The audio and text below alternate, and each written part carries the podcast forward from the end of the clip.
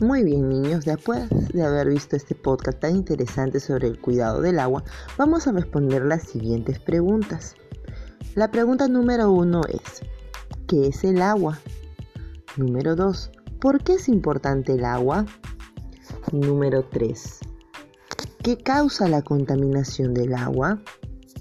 Número 4, ¿cuáles son las consecuencias de la contaminación del agua?